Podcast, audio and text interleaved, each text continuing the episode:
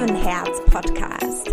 Hier findest du alles, was es für eine ganzheitlich gesunde Kindheit braucht. Ich bin Isabella Rauschen und begrüße dich ganz herzlich zu dieser neuen Podcast-Folge. Schön, dass du dabei bist. Ich stelle mich hier bei dir ganz kurz vor, für den Fall der Fälle, dass du das allererste Mal beim Löwenherz dabei bist. Also, wie erwähnt, mein Name ist Isabella Rauschen. Ich bin Ärztin, medizinische Ayurveda-Spezialistin und ayurvedischer Kindergesundheitscoach und ich habe eine ganz große Mission, ganzheitliche Kindergesundheit in die Welt zu tragen.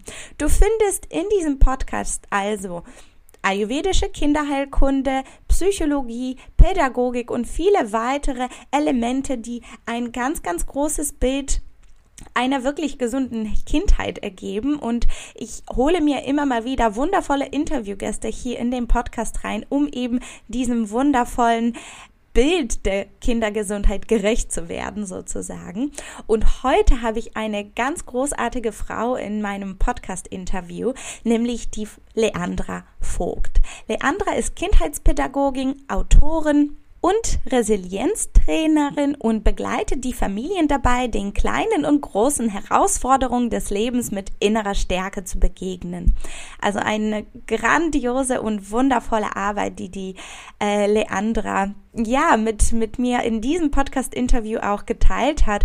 Und ähm, es ist ein sehr inspirierendes Gespräch geworden und wir haben unter anderem darüber gesprochen, was Resilienz genau ist, was, was bedeutet Resilienz, warum es so wichtig ist, die Resilienz unseren Kindern auf dem Lebensweg mitzugeben.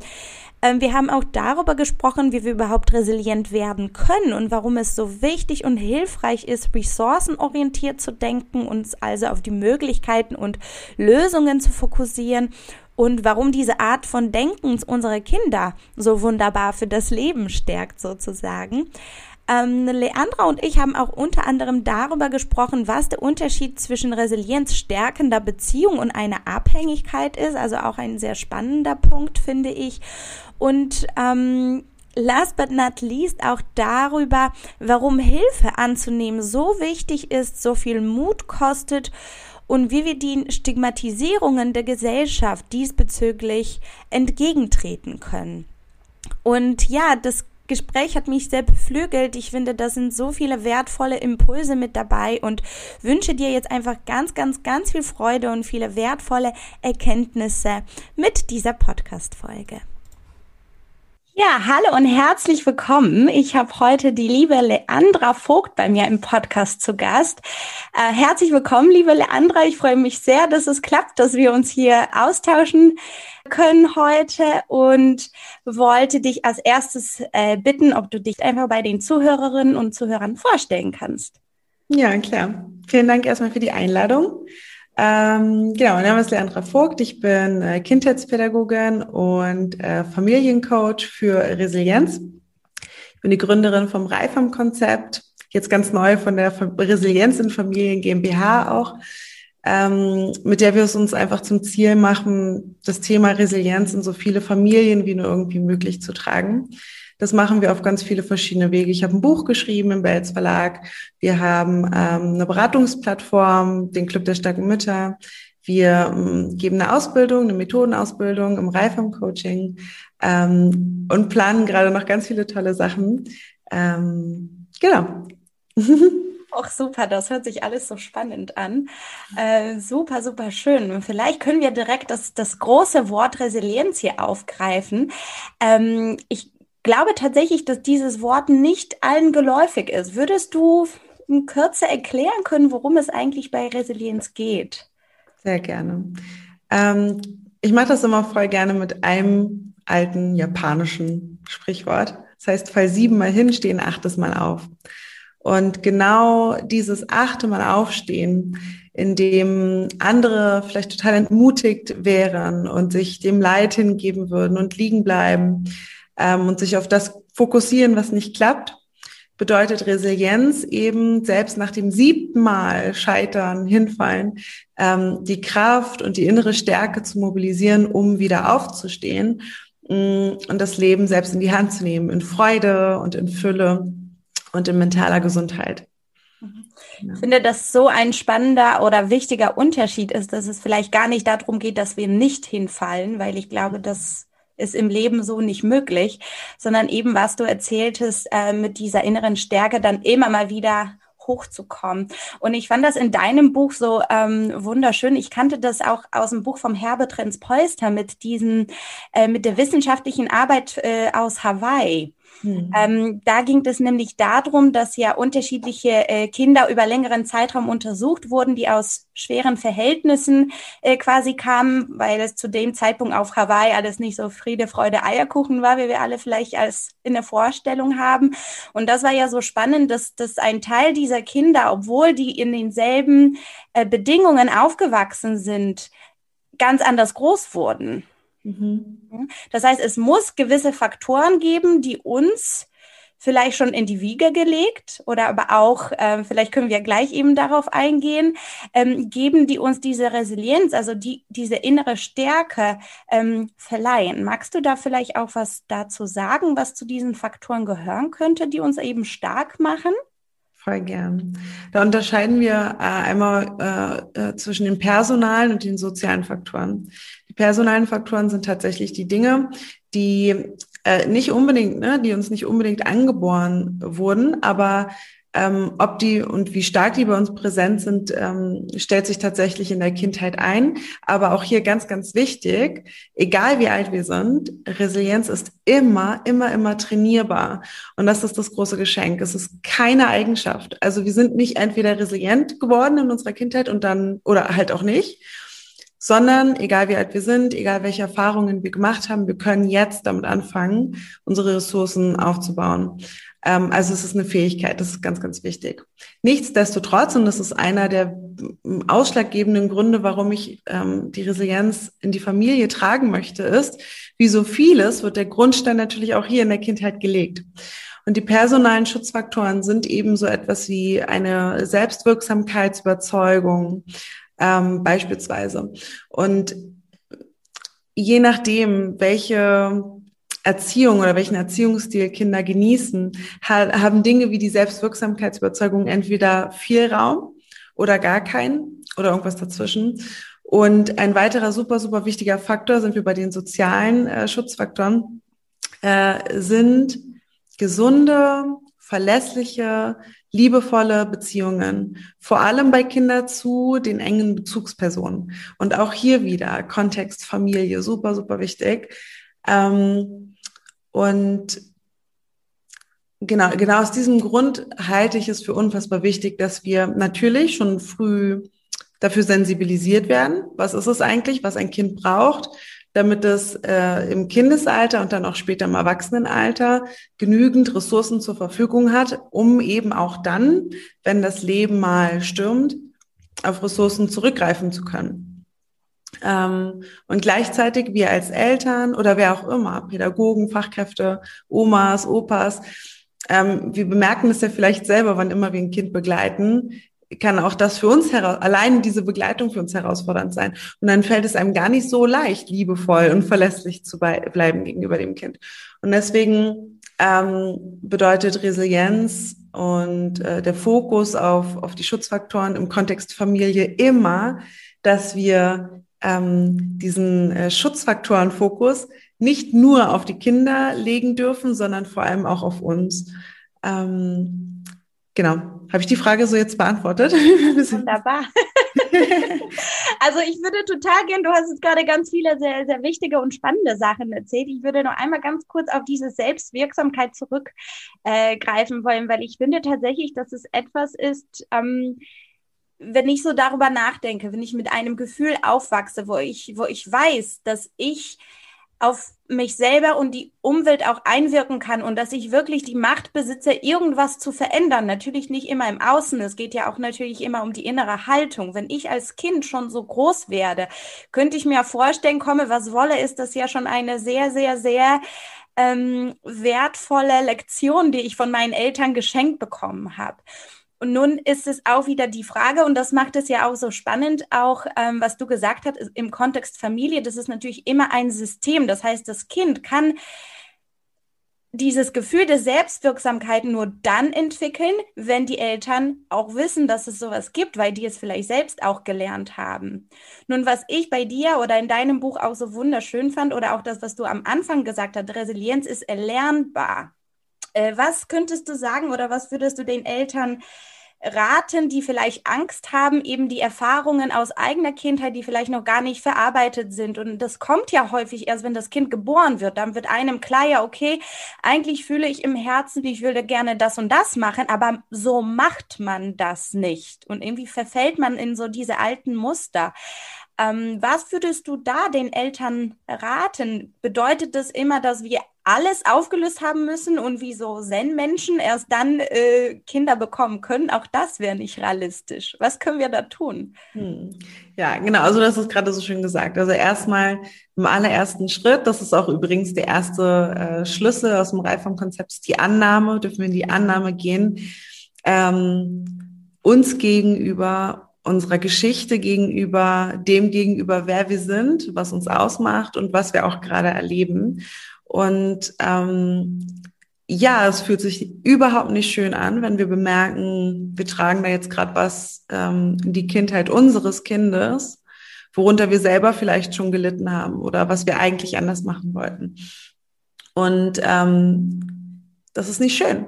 Und das dürfen wir einfach einmal da sein lassen. Weil nur dann, wenn wir es uns erlauben, wirklich zu fühlen und anzuerkennen, dass es uns missfällt, dass es uns vielleicht auch schmerzt, dass es nicht angenehm ist, dann können wir den nächsten Schritt gehen. Und dieser nächste Schritt, der ist unheimlich individuell für manche. Je nachdem, welche Geschichte man mit sich trägt, bedeutet das, dass man sich nochmal in eine psychologische Psychotherapie begeben darf, dass man gewisse Traumata nochmal angucken darf. Ähm, und für andere bedeutet es, äh, dass man in den Alltag sich bestimmte Entspannungstechniken äh, integrieren kann, sich da weiterbilden kann. Was gibt es für Möglichkeiten, um mein Stresslevel zu senken? Was kann ich machen, wenn ich, äh, vielleicht ist es äh, bei mir das Thema Wut, ich habe nie gelernt, Wut zu regulieren. Ähm, und dann macht es für mich Sinn, da mal hinzuschauen. Also was wir dann konkret tun, das ist höchst individuell. Und ich glaube nicht, dass es da irgendwelche äh, Patentrezepte gibt und auch nicht geben sollte. Und der wichtigste Schritt aus meiner Perspektive, und das ist mir auch so wichtig in meiner Arbeit, ist nicht, dass wir jetzt alle wieder zum nächsten Ratgeber rennen und hier ins Buch gucken und dann so, was soll ich denn jetzt machen? Sondern Resilienz bedeutet, die Fähigkeit zu besitzen, aus eigener innerer Kraft zu diesen Antworten zu finden. Und die Antwort sieht heute so aus und morgen so aus, je nachdem, was sich in uns zeigt, was sich in unserem Kind zeigt. Vielleicht hat es gerade eine Eingewöhnung, gerade noch mit der Freundin gestritten, dann können wir so viel Entspannungstechnik machen, wie wir wollen. Unser Kind hat trotzdem gerade starke Themen und das ist immer krass. Das darf immer, das ist immer anstrengend. Und es wird nicht leichter, egal wie viel meditieren oder Yoga oder was auch immer wir einbauen. Und ich glaube, das ist die wichtigste und wertvollste Erkenntnis, die man aus der Resilienz ziehen kann. Es darf schmerzhaft sein, weil das ist es so oder so, egal was wir machen. Ob wir das jetzt wegdrücken, Make-up drüber schmieren, was auch immer das ist trotzdem da. Und es kommt nicht darauf an, ob es da ist oder nicht, sondern wie wir damit umgehen. Und die Resilienz gibt uns eine Fähigkeit in die Hand, damit lösungsorientiert, in Zuversicht, in Eigenverantwortung und in Selbstwirksamkeit umzugehen. Und wie genau das im Alltag aussieht, das ist höchst individuell. Und deswegen gibt es diese, also bei uns im Reifung-Konzept gibt es deswegen diese Schlüssel, die lehnen sich an, an die sogenannten sieben Säulen der Resilienz. Das sind eben genau diese Schutzfaktoren, die sich jetzt aus der Summe der Resilienzforschung nach dem aktuellen Stand ergeben, äh, ergeben haben. Das sind bestimmte Fähigkeiten, Haltungen, Eigenschaften, wie eben die Annahme, die Zuversicht, die Selbstwirksamkeit, die Eigenverantwortung und so weiter. Ähm, und genau aus meiner Perspektive äh, ist es das Wertvollste, sich für den Alltag mit Kind, egal was sich in einem zeigt, immer wieder liebevoll selbst anzuschauen, sich zu fragen, ah, was zeigt sich da gerade in mir und was brauche ich jetzt, um damit gut umgehen zu können. Und manchmal bedeutet das, ich brauche Unterstützung aus dem Außen. Manchmal bedeutet das, ich brauche professionelle Unterstützung. Und manchmal bedeutet das, ich brauche einen Abend mit meinen Freunden und gebe das Kind jetzt zum Mann oder wo auch immer hin. Ähm, genau. Wie werde ich resilient, Leandra? Hm, wie wirst du resilient? Also erstmal ganz grundsätzlich, auch hier nochmal ist mir super, super wichtig. Äh, Resilienz ist dynamisch. Und es gibt nicht den resilienten Menschen, der entweder resilient geboren ist oder der super hammertoll trainiert ist in seiner Resilienz und äh, jetzt komme was wolle, ähm, äh, immer standhalten kann oder immer wieder aufstehen kann.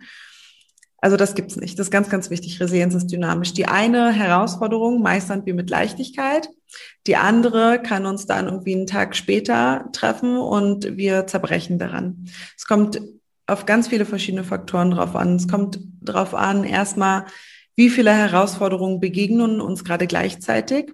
Wie bewerten wir selbst subjektiv diese Herausforderung. Also vielleicht ist ein Jobwechsel für uns jetzt nicht so schlimm, aber wenn wir unsere beste Freundin verlieren, dann ist das äh, sehr, sehr äh, ja, stark bewertet von uns.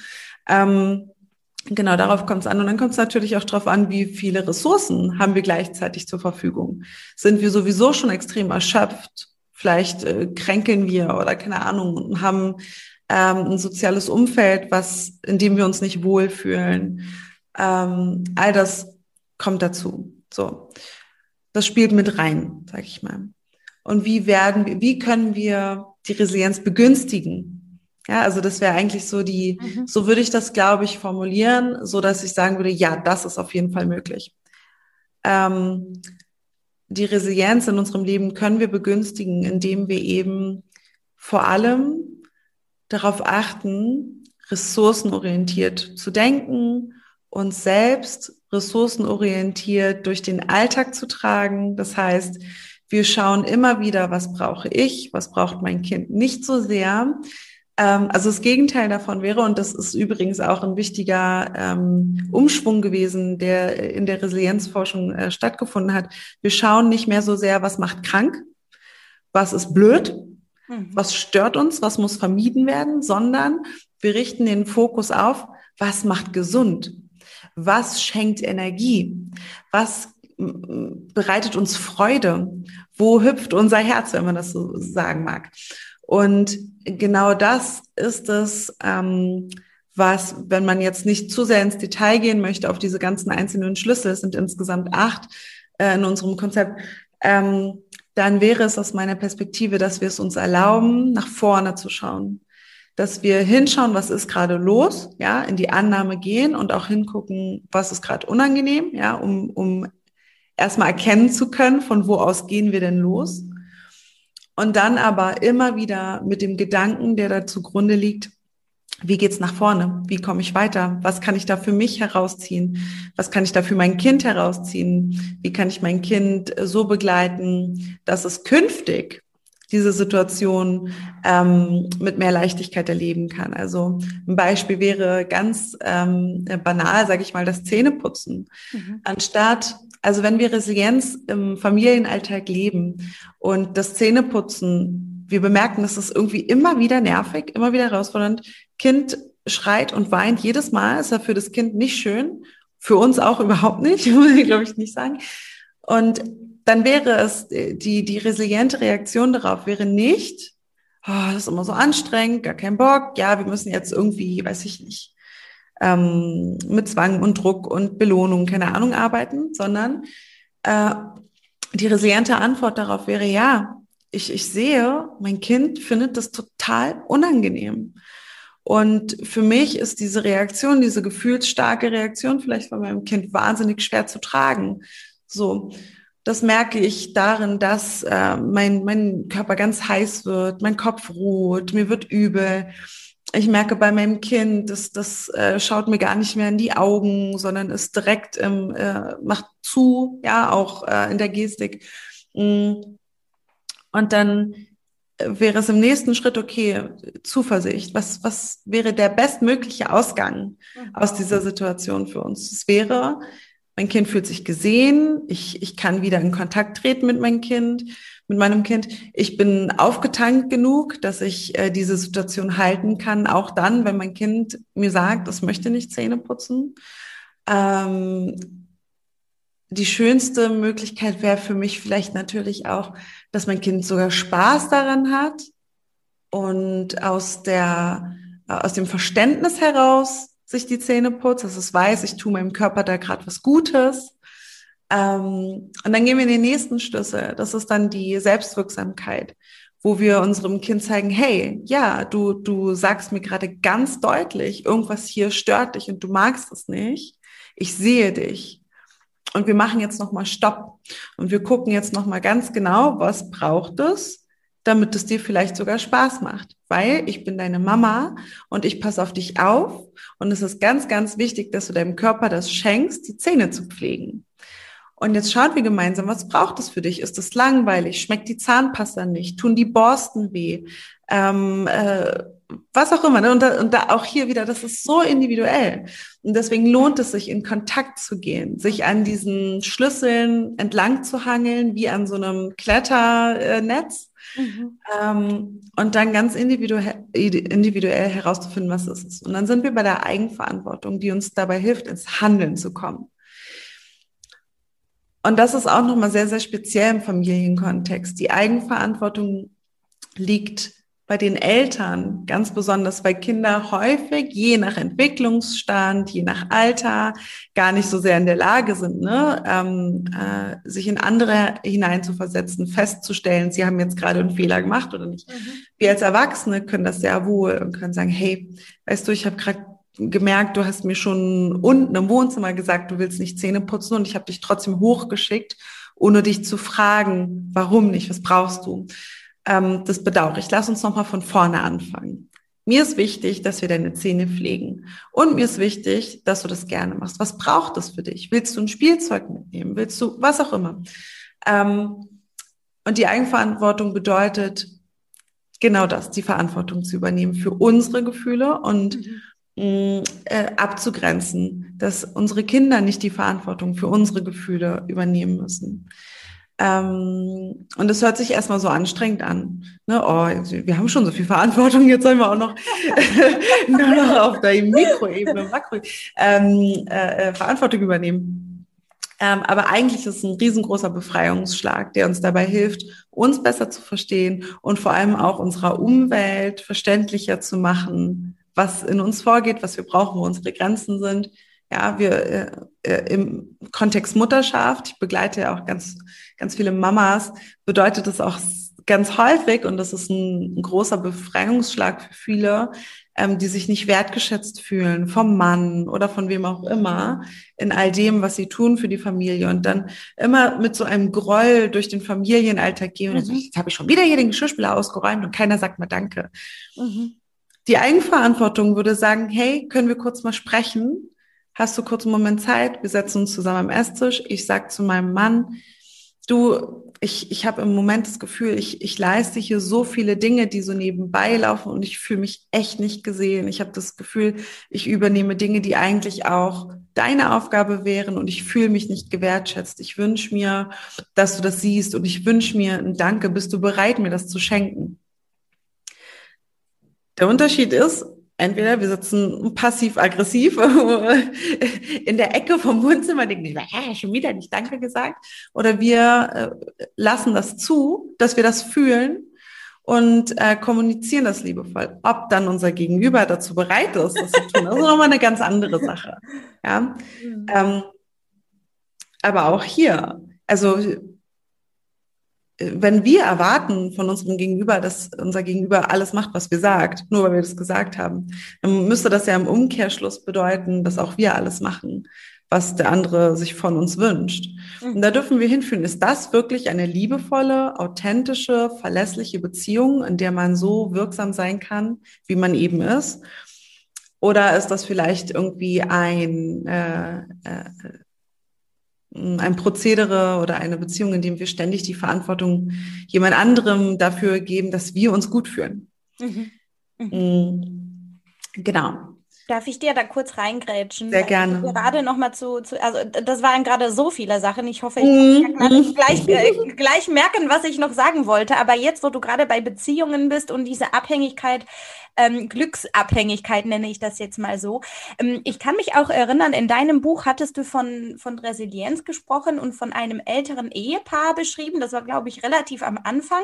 Das war ein Mann, der hätte seinen, ähm, hatte ja seinen Job verloren und dann hatte der aber ne, die Frau im Rücken äh, äh, gespürt, also die ihm den Rücken stärkt und dann hatte der sich aufraffen können und neu beworben und dies und jenes und das lief alles super.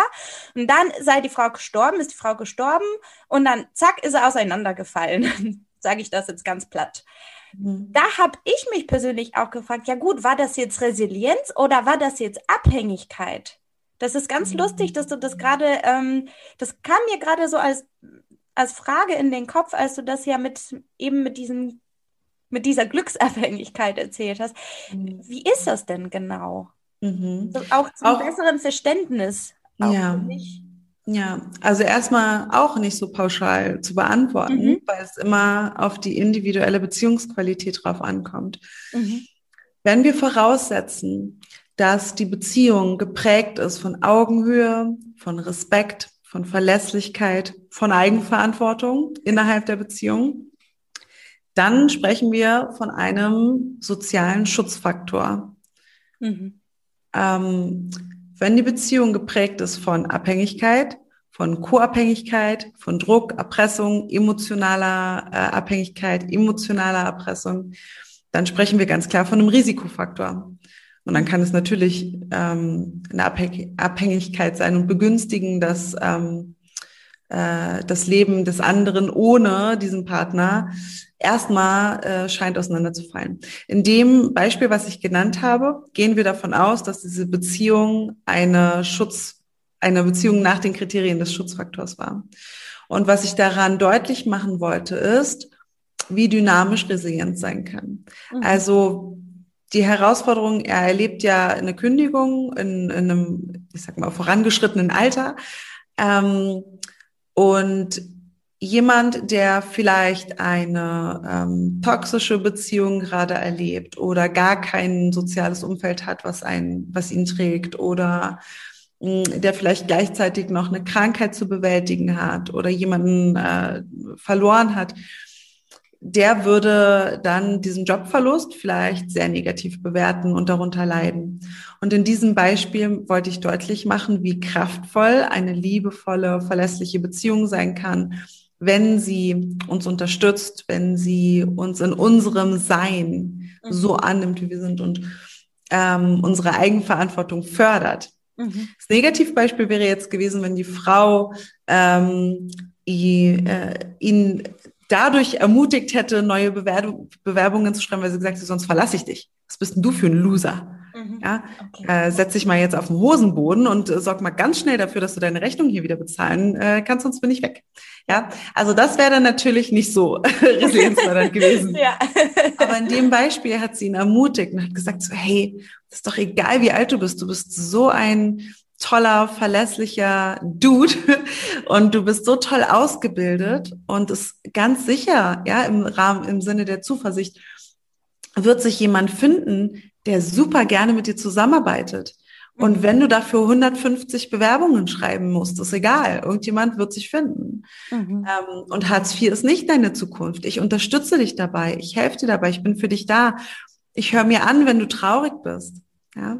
Mhm. Ähm, Genau. Das ist der Unterschied. Gut. ja, das fand ich so spannend. Das, da, das, da hatte ich mich ist echt kurz gefragt. Ja. Ist auch super wichtig. Und genauso ist es natürlich auch im Kontext Familie mit den Eltern. Mhm. Ähm, wenn wir, ähm, wir schauen uns mal ein Kind an, das schreibt super viele äh, Einsen in der Schule, äh, macht 20.000 AGs, scheint sehr erfolgreich, lieb und art, äh, artig und brav und leise und diszipliniert. Ähm, und es scheint vielleicht auf den ersten Blick so, oh krass, hat ja voll viel Spaß an der Schule und so. Ähm, und dann schauen wir uns an im Elternhaus, ähm, welche Beziehungsqualität da vorliegt, welchen Erziehungsstil das Kind erfährt. Und es ist vielleicht ein autoritärer Erziehungsstil, in dem das Kind durch emotionale Erpressung genötigt wird, äh, nichts anderes zu machen, mhm. als den Fokus auf die mhm. Schule und auf die guten Noten zu legen, ähm, weil es sonst gestraft wird mit äh, Liebesentzug oder kein Abendessen oder was auch immer. Mhm. Ähm, und gleichzeitig, ja, das andere Beispiel, wir, wir sehen das Kind und äh, schauen uns die Beziehungsqualität der Eltern zu Hause an und sehen, die Eltern haben von Day One an immer äh, das Kind in dem unterstützt, was ihm Freude bereitet, haben ihnen Angebote gemacht und ohne Zwang das Kind in dem unterstützt, wo sie gesehen haben, da hat es Freude dran, mh, haben dem Kind dabei geholfen, Ressourcen aufzubauen die dem Kind dabei helfen, auch wenn es mal anstrengend wird, äh, trotzdem am Ball zu bleiben, weil die intrinsische Motivation einfach so stark ist, weil es am Ball bleiben möchte. Mhm. Die haben dafür gesorgt, dass ähm, das Kind weiß, die Eltern sind auch bei einer schlechten Note immer am Start, immer für das Kind da, schenken ihm Liebe, hören ihm zu, äh, investieren, äh, weiß ich nicht, äh, alles, was, was ihnen möglich ist, um das Kind zu unterstützen. Mhm. Die, diese dieser große Unterschied in der Beziehungsqualität macht einfach enorm viel aus ähm, und legt den Grundstein für die Schutzfaktoren, die wir in uns tragen, langfristig. Was nicht heißt, ja, also ich möchte jetzt vermeiden, dass jemand hört, er zuhört, der selber vielleicht eine autoritäre Erziehung oder sowas erlebt hat und denkt so, ja, okay, shit, ist gelaufen, ich bin nicht resilient. ja. ähm, das, das, das ist überhaupt nicht der Fall. Ähm, nur ist es einfach wichtig, ein Bewusstsein dafür zu haben. Genau. Wo kommen wir her? Was haben wir bisher ja. erlebt? Und wo lohnt es sich für uns nochmal hinzuschauen? Und wenn wir Trauma erlebt haben, dann ist es super, super wichtig, sich da Unterstützung zu holen. Mhm. Und das ist nicht schlimm. Ja, also, und auch, das ist mir ganz, ganz wichtig die resiliente Antwort auf eine Herausforderung, die wir nicht alleine bewältigen können, ist nicht durchbeißen, alleine stark, einen auf stark machen, ja, Anführungszeichen, sondern anzuerkennen, ja, krass, hier ist meine Grenze, ich komme nicht alleine weiter, deswegen hole ich mir jetzt Unterstützung. Mhm. Hat auch sehr viel mit Mut zu tun. Absolut. Und Selbstliebe. Mhm finde ich. Fall. Und ich glaube, dass das auch ganz häufig, ähm, das wird ja tatsächlich nur sehr stigmatisiert in der Gesellschaft, muss man ganz klar sagen, nach mhm. wie vor. Mhm. Obwohl ich tatsächlich das Gefühl habe, ähm, aber vielleicht liegt das ja auch daran, in welchen Kreisen ich mich ja auch bewege, ähm, dass wir da doch ein paar Schritte äh, nach vorne gegangen sind. Aber ich glaube tatsächlich, dass dieses Ich hole mir jetzt Hilfe was meiner Meinung nach eine der wichtigsten Sachen zur Gesundheitserhaltung ist, jetzt egal auf körperlicher oder mentaler Ebene, ähm, tatsächlich ein radikaler Akt der Selbstliebe ist und sehr viel Mut kostet. Absolut. Und, und ich finde es so traurig, dass, sorry, sorry. Nee, alles gut. Ich finde es so traurig, dass es für uns Erwachsene so viel Mut kosten muss, weil wenn wir als Kind merken, irgendwas schaffen wir nicht alleine, dann fragen wir ohne zu zögern unsere nächste Bezugsperson. Mhm. Warum sollte denn das im Erwachsenenalter anders sein? Warum? Warum? Warum sollten wir als Erwachsene plötzlich keine Grenzen mehr haben? Das mhm. macht für mich überhaupt keinen Sinn. Und die Sache ist, es ist ja auch nicht so. Egal wie toll wir tun, egal wie, was für eine tolle Fassade wir aufbauen, wir, unsere Grenzen bleiben. Ja. Und äh, es ist, ist es nicht sinnvoller, um nach vorne zu kommen, zu bemerken, ah ja, krass, da brauche ich Hilfe mhm. und die dann in Anspruch zu nehmen? Ja, genau. Ich möchte auch, ich darf das teilen. Ich habe ähm, eine Geschichte aus einer 1 zu 1 Begleitung, äh, die ich teilen darf, natürlich anonymisiert. Ähm, aber die war so schön. Das war so ein großer Durchbruch, der jetzt gerade so schön passt. Ähm, ich habe eine Mama begleitet, die hatte drei Kinder, eins davon neugeborenes. Und der Mann war sehr, sehr viel außer Haus arbeiten. Und ähm, ihre Schwiegermutter kam immer wieder vorbei. Und ähm, alle dort hatten einen sehr hohen Standard an ähm, Sauberkeit und Ordnung und so. Und mit drei Kindern, ich glaube, das war dann sogar auch irgendwie zur Lockdown-Zeit. Auf jeden Fall waren die immer viel zu Hause alle.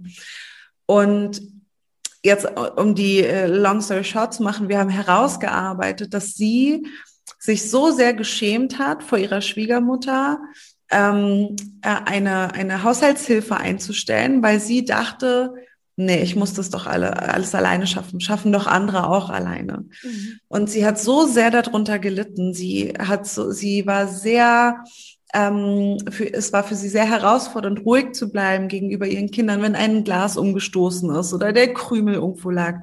Und haben, als wir herausgearbeitet haben, so äh, die finanziellen Mittel, die waren zu Genüge da. Sie hätte sich für jeden Tag eine Haushaltshilfe holen können. Sie hat es aber nicht gemacht, weil sie sich so sehr geschämt hat. Und äh, in unserer Arbeit hat sie für sich festgestellt, es macht überhaupt keinen Sinn, so zu denken. Es ist für alle, für alle schöner und entspannter, wenn sie sich die Hilfe holt. Und es hat für sie so einen großen Unterschied gemacht in, in dem, äh, im Gesamtkontext Familie für sie, Familienleben. Sie hat dann mit ihrer Schwiegermutter darüber gesprochen, oh, ich muss das jetzt aussprechen. Ich weiß, so ähm, für dich äh, ist das ähm, keine gute Investition, du siehst das anders ich merke für mich, ich brauche das, es ist wichtig für mich und ich mache das jetzt und ich wünsche mir, dass du das respektierst. Und es war überhaupt kein Problem. Es war überhaupt kein Problem.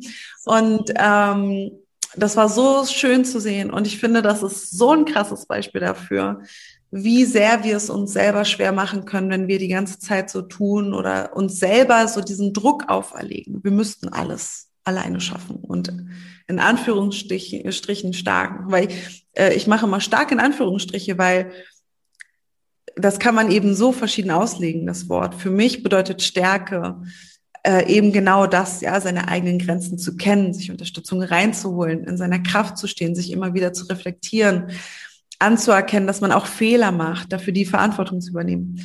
Und für andere bedeutet, auch, ne? ja, total auslebt in dem Moment. Total. Mhm. Und für andere bedeutet Stärke aber eben Disziplin, Gehorsam und stark, also stark sein im Sinne von alleine schaffen, durchbeißen, ähm, nicht rumjammern. Und das halte ich echt für fatal mhm. und so schade. Mhm. Absolut. Ja. Du hattest vorhin noch in dem Beispiel von dem Zähneputzen, das fand ich ja auch so wertvoll, weil bei uns ist es auch tatsächlich ein Thema im Moment. mein Sohn ist aber noch nicht zwei Jahre alt. Ähm, ich glaube, diese Phase kommt dann auch, zumindest so habe ich das bei allen anderen auch erlebt, dass es auch immer mal wieder so ähm, wechselhaft verläuft. Mhm. Und was ich aber ähm, so, so schön fand, du hattest da ganz viele wichtige Aspekte bei diesem Beispiel reingebracht. Zum einen die Art der Kommunikation mit eigenem Kind, Punkt eins auf Augenhöhe gehen, ja, um einfach mal zu zeigen, hey, deine Bedürfnisse sind genauso wichtig wie meine. Das ist für mich Begegnung auf Augenhöhe.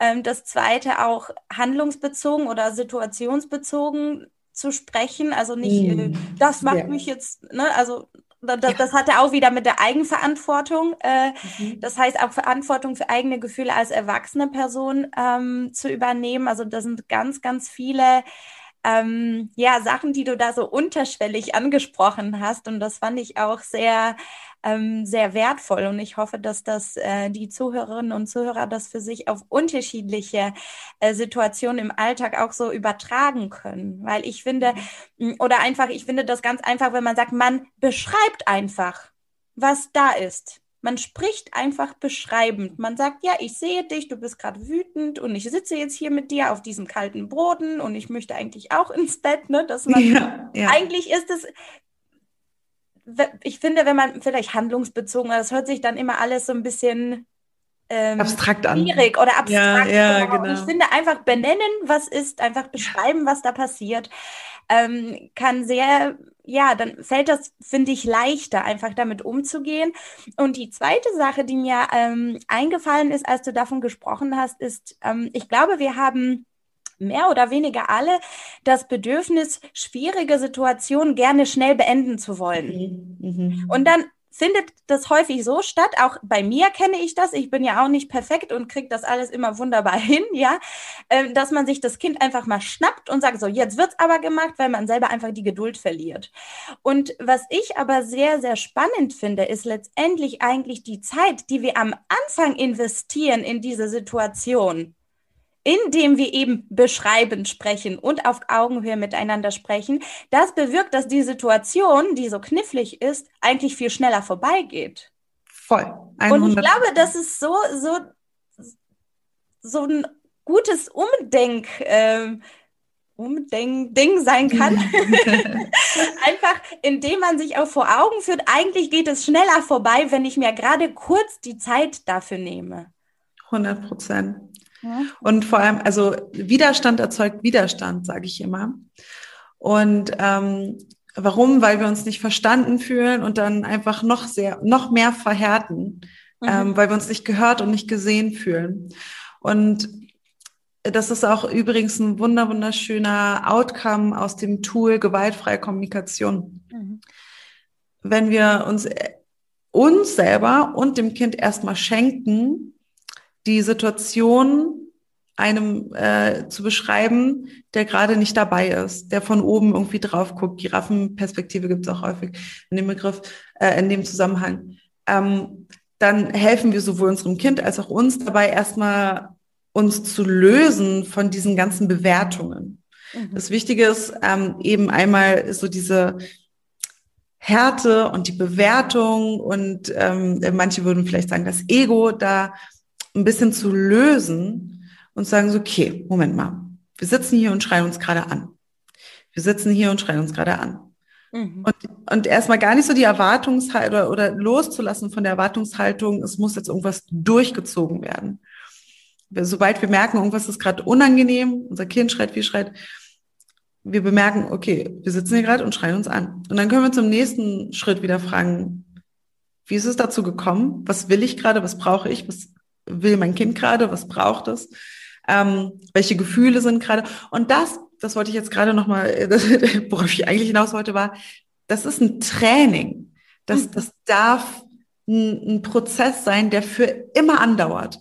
Ja. Das ist, glaube ich, auch immer noch so eine, wir haben ganz häufig, bestimmt auch gesellschaftlich so ein bisschen suggeriert, also diesen Anspruch, es muss doch mal laufen und es muss doch mal irgendwie fertig sein und es muss doch mal irgendwie gelingen. Mhm. Es muss doch jetzt mal klappen. Und auch langfristig gesehen wollen wir so, jetzt hat das Zähneputzen heute geklappt und denken, ah, jetzt haben wir es raus und Hexen morgen ist wieder blöd. Ja. ja. Und, und das meine ich mit der, mit dem großen Geschenk der Resilienz. Dieses Morgen ist wieder blöd. Das ist okay, wenn wir ressourcenorientiert und lösungsorientiert auf alles gucken dann hat es heute geklappt und das ist mega schön und dann feiern wir das und schreiben uns auf, was gut geklappt hat, damit wir fürs nächste Mal noch mehr Ressourcen an der Hand haben, die wir ausprobieren können. Mm, und wenn es nicht geklappt hat, dann ist das genauso okay und dann schreiben wir uns auf, so, pff, was war denn los? Vielleicht habe ich vorher nicht genug gegessen und konnte deswegen noch weniger ertragen, dass mein mhm. Kind so schreit. Vielleicht habe ich mir einen Termin gelegt zur Schlafenszeit von meinem Kind und hatte total den Druck, und ähm, äh, habe mir äh, ja also und das ist meine Eigenverantwortung mache ich das nächste Mal nicht mehr. So ist weil dann war ich beim Termin auch nicht mehr hundertprozentig da weil ich so ein schlechtes Gewissen hatte. Ich mich so angezickt habe ja ich muss gerade lachen weil das sind so das ist sowas von meinem Beispiel. Ja ja ich glaube da kennen ich glaube ganz viele von uns. Ich weißt du ich glaube das geht so vielen von uns so. Und deswegen ist das so ein ein großes Geschenk, glaube ich, wenn wir uns das einfach mal alle erlauben, diesen Druck rauszunehmen. Und ähm, auch, was ich auch noch ähm, gerne teilen möchte, die Momente, in denen wir merken, puh, jetzt ist anstrengend, wir wollen da schnell raus. Niemand auf dieser Welt hält uns davon ab, kurz einen Schritt zurückzugehen, aufhören zu reden, aufhören zu schreien, uns die Ohren zuzuhalten und einmal kurz tief durchzuatmen, in den Bauch zu atmen und uns irgendein Mantra, was wir uns vorher zurechtgelegt haben, wo wir wissen, okay, das nehme ich dann. Ja, irgendwas, was uns nährt, was wir mögen. Kann auch, muss auch nicht immer, ja, ich bin auch ganz häufig so positive Affirmationen, wenn wir die nicht fühlen, dann bringen die uns überhaupt nichts. Ja. Wenn wir, manchmal lösen die sogar aus, dass wir genau das Gegenteil fühlen und dann helfen die uns überhaupt gar nicht. Mhm. Ja, manchmal reicht es auch, wir gehen einen Schritt zurück, halten uns die Ohren zu, atmen tief in den Bauch und sagen Blumen. Rosen, Meeresstrand, egal, irgendwas, was uns nährt, irgendwas, was uns und unserem Nervensystem dabei hilft, bisschen wieder runterzukommen. Umzuschwaden. Mhm. Und dann können wir weitermachen. Mhm. Und dieser Punkt, dieser Punkt aus diesem äh, heraus zu, okay, ich atme jetzt kurz, der ist schwer und der wird nicht leicht, egal was wir machen. Ja. Der wird nicht leicht. Die Entscheidung dazu muss da sein und die müssen wir immer wieder treffen, immer wieder neu. Und irgendwann spielt sich das vielleicht eher ein. Irgendwann haben wir da vielleicht eine gewisse Routine, weil wir es einfach oft gemacht haben. Mhm. Aber leicht wird das nie, mhm. dieser Punkt. Und ähm, das ist, glaube ich, auch nochmal ganz, ganz wichtig anzuerkennen. Ja, das Leben ist ein Weg. Elternschaft ist ein Weg und der hört auch nie auf. Irgendwann sind unsere Kinder dann selber Eltern und dann sind wir wieder aufgeregt und dann wissen wir wieder nicht, wie viel sollen wir anrufen oder nerven wir oder nicht, was sollen wir jetzt machen. Ja, es hört nie auf. Und deswegen ist es so wichtig, sich zu erlauben, da ressourcenorientiert durchzugehen.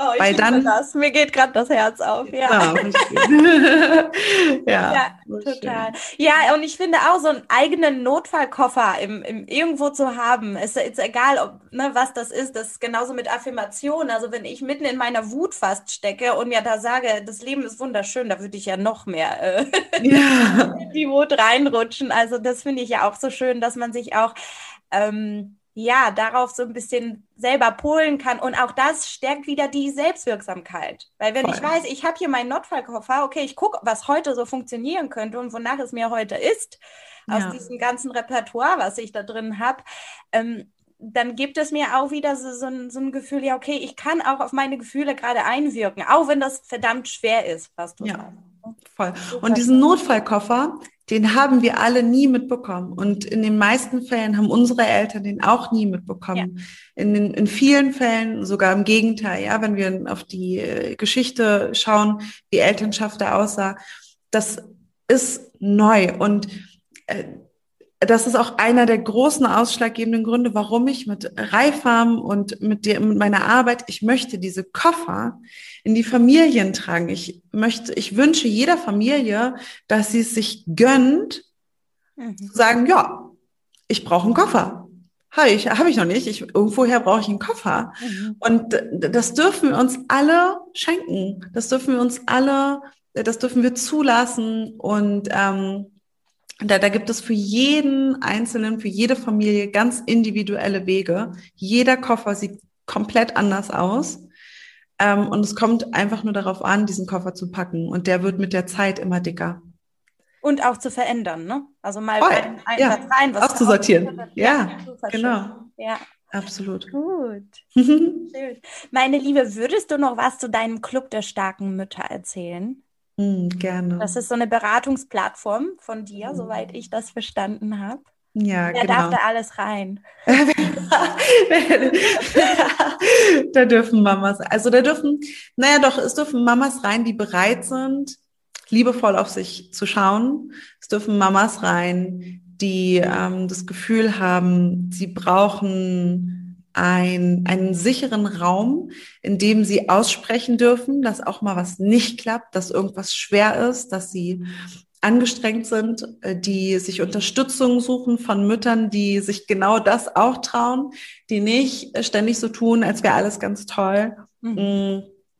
Da dürfen alle Mamas rein, die gerne mehr über das Resilienzkonzept erfahren möchten, die gerne das Reifung-Konzept für sich selber lernen wollen, da dürfen alle Mamas sein, die sich äh, langfristig Unterstützung wünschen. Es geht mindestens ein halbes Jahr. Wir haben es letztes Mal ein Jahr gemacht. Ich bin jetzt gerade am überlegen, ob wir es bei einem halben Jahr oder einem ganzen Jahr lassen. Aber auf jeden Fall ist es ein langfristiger Support, den man in der Hosentasche auf dem Handy hat, wo man weiß, man kann immer drauf zugreifen. Man hat immer den Support von gleichgesinnten Mamas dabei.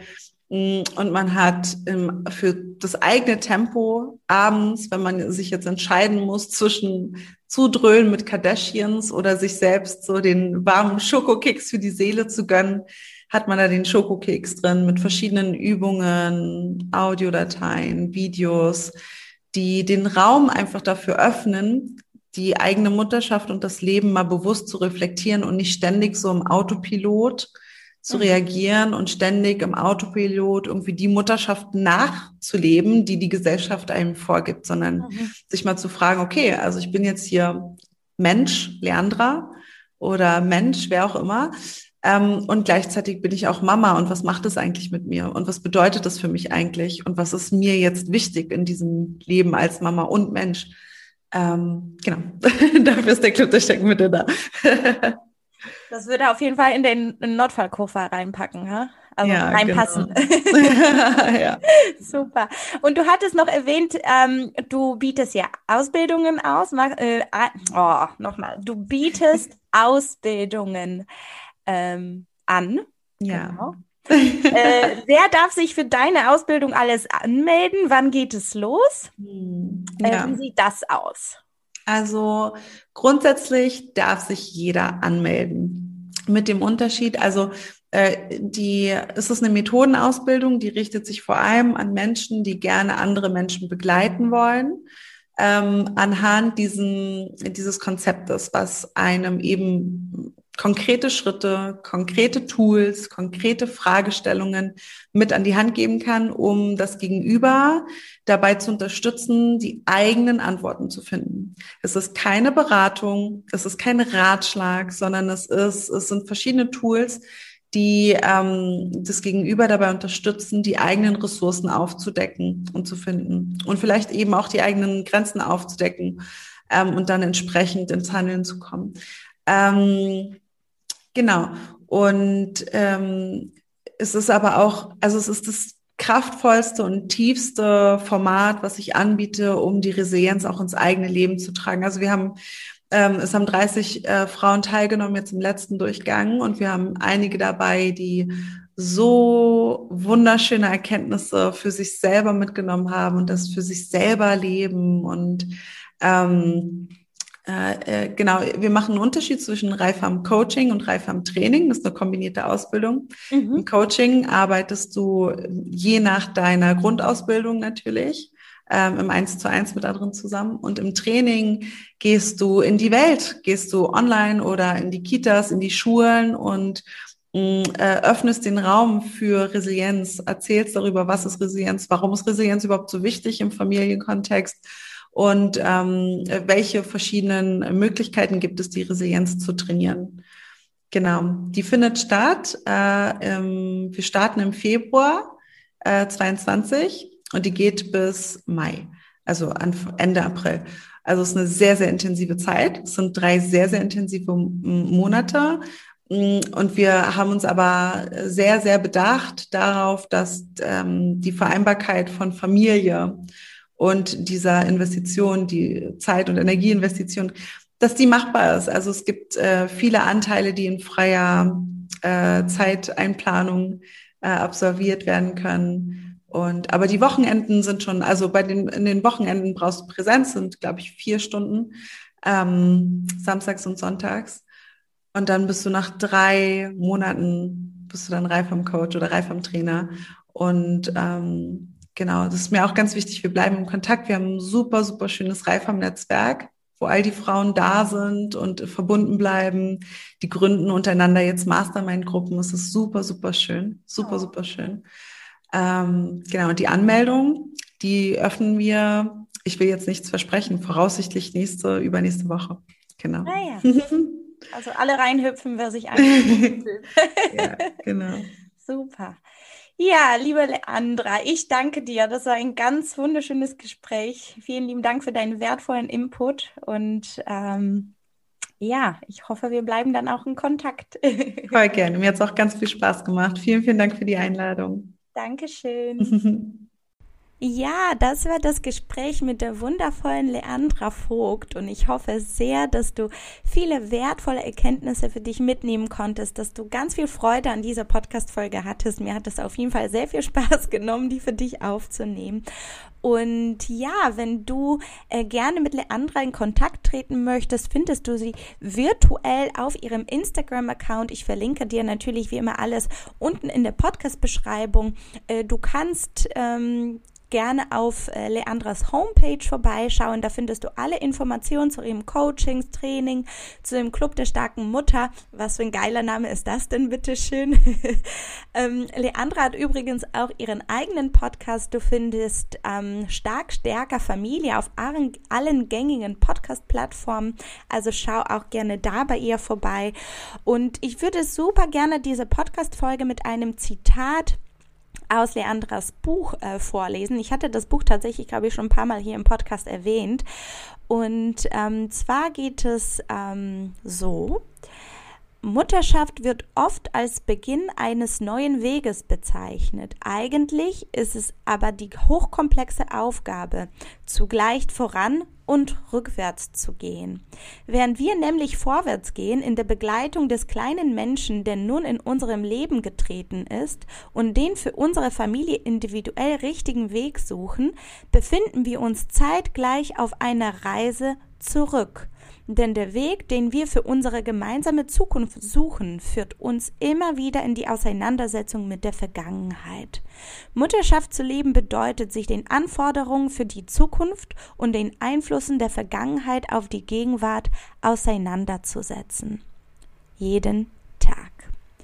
Und ich finde, das ist so ein kraftvolles Zitat und fand das so, so schön und ich glaube, das ist auch eben das, was ganz häufig übersehen wird, dass wir Mamas uns auch wahnsinnig verändern und dass die Mutterschaft nicht nur mit der Begleitung des Kindes zu tun hat im Hier und Jetzt, sondern sehr viel mit uns selber und unserer Vergangenheit. Und wenn du Lust hast, deinen alten Kram auszugraben, wenn du das Gefühl hast, du stehst dir da irgendwo noch im Weg und hast das Bedürfnis, das für dich aufzulösen, dann gehört das auch zu meinem Coaching-Programm. Wenn du Lust hast, hüpfe in mein 1 zu 1 mit. Wenn du das Gefühl hast, vor allem, ja, die Isa, die kenne ich schon so ein bisschen durch den Podcast, bei der fühle ich mich sicher, da kann ich das ohne jegliche Hemmung, ohne Scham, ähm, vielleicht mit ein bisschen Angst, weil Angst gehört immer dazu, angucken, dann bin ich auf jeden Fall dein Homie. ja, und was wir da genau machen, ist, wir gucken uns die gesamte Familie an, euer ganzes System. Dann schauen wir uns dich und dein Kind, da gucken wir, was es braucht, damit ihr eine harmonischere Beziehung zueinander findet, um eben mehr Leichtigkeit im Leben zu gewinnen. Ähm, die Angebote für mein 1 zu 1 Coaching findest du auf meiner Homepage isabellarauschen.de und ansonsten wollte ich dir jetzt schon Bescheid sagen, dass die zweite Runde für den Stressmanagement für dich und dein Kind Workshop ähm, am 20. November losgeht. Das ist der Samstag um 10 Uhr morgens geht es los. Eine kleine Gruppe von Frauen, intim, wertvoller, wichtiger Austausch. Auch dazu findest du alle Informationen auf meiner Homepage. Ich freue mich wahnsinnig, wenn du dabei, ist, äh, dabei bist. Das ist so ein wichtiges Thema und ich muss zugeben, das Wort äh, Stressmanagement ähm, macht bei mir auch nicht Augenfunken direkt, aber ich glaube, es gibt einfach kein besseres Wort, weil wir sind und dem Stress im Alltag einfach ausgesetzt und da gilt es auch resilient zu denken und in die lösungsorientierte ähm, Denkweise zu treten und da gucken wir uns, wie wir den Ayurveda mit ans Boot holen können, um dich und dein Kind in unserem wuseligen Alltag zu unterstützen. Also schaue auch da gerne einfach bei isabellarauschen.de slash workshop vorbei. Ja, und jetzt wünsche ich dir einen wundervollen Start in diese neue sonnige Herbstwoche. Zumindest so ist die bei uns angekündigt und ich freue mich jedes Mal, wenn ich nach draußen schaue mit dem blauen Himmel und den bunten Blättern, macht das auch direkt noch bessere Laune. Ähm, und natürlich, wenn ich dann in die Natur rausgehe, da tanke ich sofort auf. Und ich hoffe, du findest für dich auch ausreichend Momente, um aufzutanken, auf dich selber aufzupassen und wünsche dir, wie gesagt, eine sehr, sehr schöne Woche und freue mich, wenn du in zwei Wochen wieder mit dabei bist beim Löwenherz. Und bis dann, bleib gesund. Deine Isa.